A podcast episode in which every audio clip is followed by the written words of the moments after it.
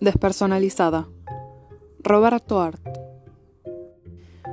Despersonalizada porque hay un poco de todo, como en farmacia. Y ese poco es pretencioso con tendencias al lujo. Y la enorme vulgaridad de sus tiendas con liquidaciones.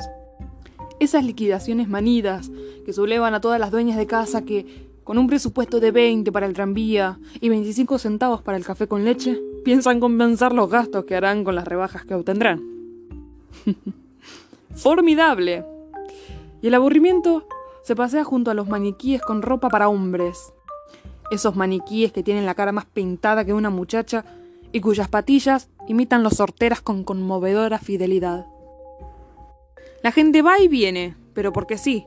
Hace cola, se apretuja.